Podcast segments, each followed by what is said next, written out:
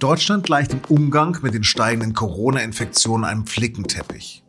Der größte Streitpunkt aktuell das sogenannte Beherbergungsverbot. Denn einige Bundesländer haben Beschränkungen für Reisende aus Gegenden mit besonders hohen Zahlen beschlossen. Doch wo gelten und welche Regeln und wie sinnvoll sind sie? Darüber habe ich mit der SZ-Wirtschaftsredakteurin Lea Hampel gesprochen. Sie hören auf den Punkt, den Nachrichtenpodcast der Süddeutschen Zeitung. Mein Name ist Lars Langener und los geht es nach der Werbung. Dieser Podcast wird präsentiert von Hiscox, dem Versicherer für Freelancer und Unternehmen. Hiscox hält seinen Versicherten den Rücken frei. Denn Hiscox schützt Selbstständige und Unternehmen mit der Berufshaftpflicht vor Schadenersatzforderungen, aber auch vor digitalen Risiken wie Hacking oder Phishing. Alles dazu unter hiscox.de. Vergangenen Donnerstag war Helge Braun, der Chef des Kanzleramts, bei Maybrit Illner im ZDF zu Gast und er hat dort das sogenannte Beherbergungsverbot erklärt. Denn einige Bundesländer hatten da beschlossen, ohne negativen Corona-Test sollen Gäste aus deutschen Risikogebieten nicht mehr einreisen dürfen oder etwa in Hotels übernachten. Also das Beherbergungsverbot ist ein klassisches Notsignal, weil die, die anderen Bundesländer sozusagen Sorge haben, dass die Hotspots möglicherweise so dominierend werden, dass sie das ganze Land anstecken. So ein Verbot gilt etwa in Brandenburg, Niedersachsen, Rheinland-Pfalz, Saarland oder in Mecklenburg-Vorpommern. Spezielle Regelungen gibt es für den Besuch von Freunden oder Verwandten oder bei Geschäftsreisen. Doch seither wächst die Kritik daran. Für den SPD-Gesundheitsexperten Karl Lauterbach etwa ist das Beherbergungsverbot völlig willkürlich und auch blödsinnig. Denn keine Studie zeige, dass Reisen innerhalb Deutschlands ein Pandemietreiber sei. Man löse damit also kein Problem, da es kein Problem gebe sagte Lauterbach der SZ. Auch zahlreiche andere Politiker fordern eine Rücknahme dieser Regelung. Schon diesen Mittwoch steht das Thema bei der Ministerpräsidentenkonferenz wieder auf der Tagesordnung, nach nur einer Woche. Über das innerdeutsche Wirrwarr und eine dramatisch leidende Tourismusindustrie habe ich mit meiner Kollegin Lea Hampel gesprochen. Lea, blickst du noch durch, wohin man reisen kann? Ehrlich gesagt, Lars, nur so halb. Ich weiß auf jeden Fall, wo man nicht hinreisen kann. Das sind die meisten Fernreiseziele. In Deutschland habe ich ein bisschen den Überblick verloren. Aber zumindest bei den Fernreisezielen gibt es auch gute Nachrichten. Man kann zum Beispiel ab 16. Oktober wieder auf die Seychellen fliegen, so man das denn möchte. Das wird in der Reisebranche gerade sehr gefeiert. Aber ich kann auch nur empfehlen, immer auf die Seite vom Auswärtigen Amt zu schauen. Zumindest fürs Ausland sind die Angaben da sehr genau. Fürs Inland, nun ja. Es ist ein großes Wirrwarr. Was für einen Sinn macht das, vor ganzen Ländern zu warnen, wenn wir regional aber ansetzen?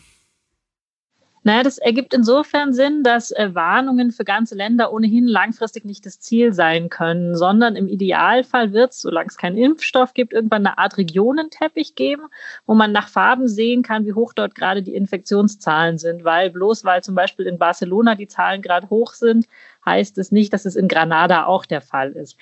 Ähm, warum man trotzdem vor ganzen Ländern warnen kann und das jetzt gerade auch noch tut, ist, weil es ja in manchen Ländern auch andere Messmethoden für die Corona-Infektionszahlen gibt und einen anderen Umgang mit den Zahlen. Und da ist es natürlich die vorsichtige, die Präventivvariante sozusagen zu sagen, wir können das Land nicht als sicher einstufen. Also wenn man es jetzt sich für Deutschland genau anschaut, dann ergibt es natürlich auch nur bedingt Sinn. Der Gesundheitsminister Spahn hat ja so ein bisschen gesagt, wir sollen die Herbstferien alle hierzulande verbringen.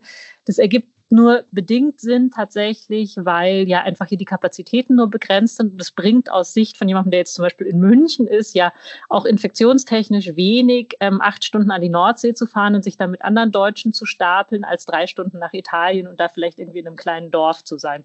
Das heißt, man kann das durchaus kritisch sehen, aber es ist jetzt halt gerade der Modus wie wenn die sozusagen, um überhaupt Ansagen machen zu können, ist mein Eindruck. Kann ich nächstes Jahr oder sollte ich meinen Sommerurlaub kommendes Jahr in Tansania schon planen und buchen?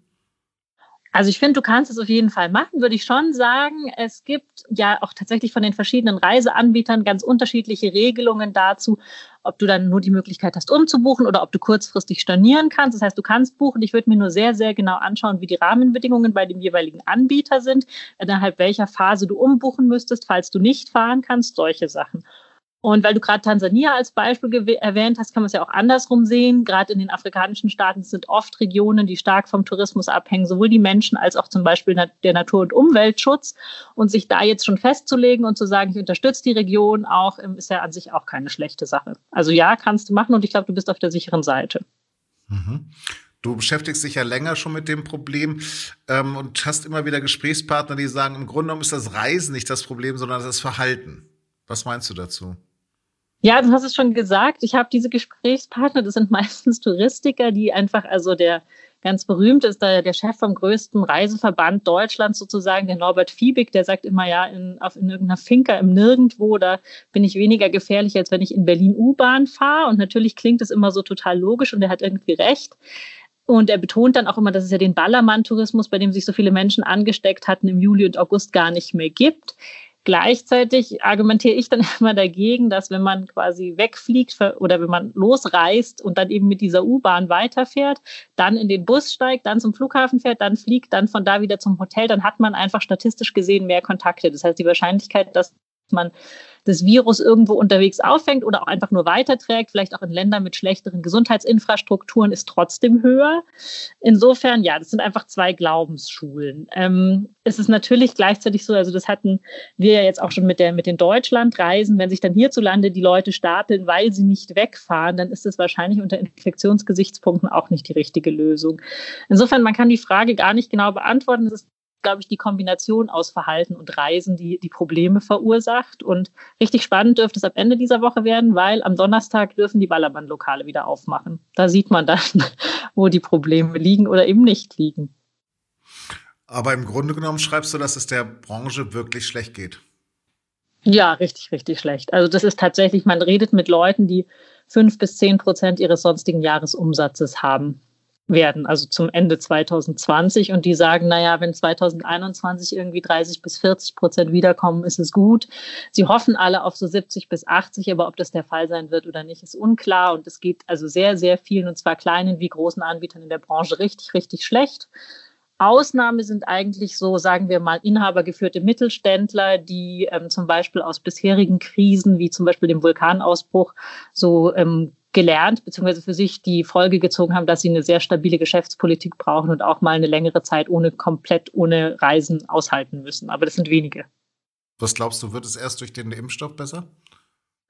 Ja, also es wird auf jeden, natürlich klar, das ist irgendwie das Logische, es wird durch den Impfstoff besser. Die Touristiker sagen ja alle so quasi, es reicht dann schon, oder sagen viele, es reicht dann schon, wenn es den Impfstoff als solchen gibt. Es wird dann schon den psychologischen Effekt haben, dass die Leute keine Angst mehr haben ich weiß manchmal nicht, ob das nicht ein bisschen überbewertet wird, weil ja tatsächlich auch unklar ist, wie viele Menschen sich impfen lassen werden und ob der auch gleich in alle Weltregionen in dem Maß vordringen können wird, ob sich das bestimmte Länder leisten können. Deswegen weiß ich manchmal nicht, ob diese Hoffnung nicht ein bisschen überzogen ist, aber aus Touristikersicht ist es natürlich verständlich, dass man darin sehr große Hoffnungen setzt.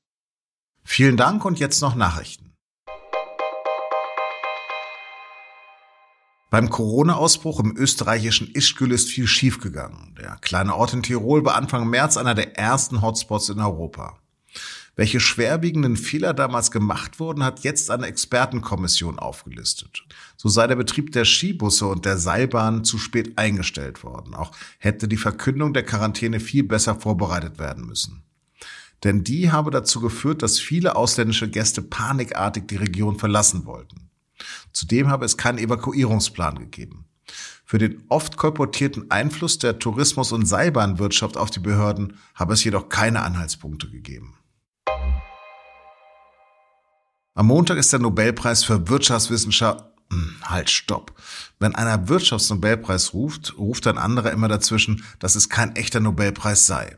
Denn das Preisgeld kommt nicht aus dem Nachlass von Alfred Nobel, sondern von der schwedischen Zentralbank. Aber macht das einen Unterschied? Verkündet werden die nämlich auf der gleichen Website wie die echten Nobelpreise. Und den für dieses Jahr erklärt uns der Wirtschaftsredakteur Bastian Brinkmann. Der Wirtschaftsnobelpreis geht dieses Jahr an zwei Auktionstheoretiker, nämlich an die Amerikaner Paul R. Milgram und Robert B. Wilson. Auktionstheorie ist das fancy Wort in der Ökonomie, um zu überlegen, wie Dinge verteilt werden sollen, Dinge, die nicht unendlich verfügbar sind, also eigentlich fast alles auf der Welt, und wie das möglichst gut und möglichst fair geschehen soll. Das muss laut den beiden nicht heißen, dass immer die Leute mit dem meisten Geld alles bekommen. Es können auch ganz andere Regeln gelten. Wilson zum Beispiel hat vorgeschlagen, wie man Masken in der Corona-Krise gut verteilt, nicht an die Krankenhäuser mit dem meisten Geld, sondern eine nationale Clearingstelle soll dafür sorgen, dass die dorthin gehen, die Masken, wo die Not am größten ist. Darüber hat Wilson Wilson mit Kollegen übrigens auch einen Gastbeitrag in der Süddeutschen Zeitung geschrieben letztens. Milgram und Wilson haben sich auch Gedanken darüber gemacht, wie Funklizenzen vergeben werden können oder die Slots für Start und Landung auf den Flughäfen. Dafür bekommen die beiden jetzt den Wirtschaftsnobelpreis.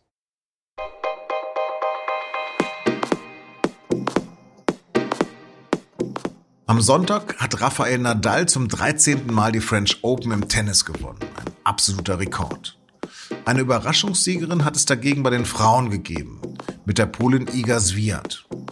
Wie das Turnier lief und welche Kuriositäten es gab, darüber haben meine Kollegen in der neuen Folge unseres Podcasts und nun zum Sport gesprochen. Mehr unter sz.de-sportpodcast. Das war auf den Punkt. Redaktionsschluss war 16 Uhr. Danke fürs Zuhören und Bleiben Sie uns gewogen.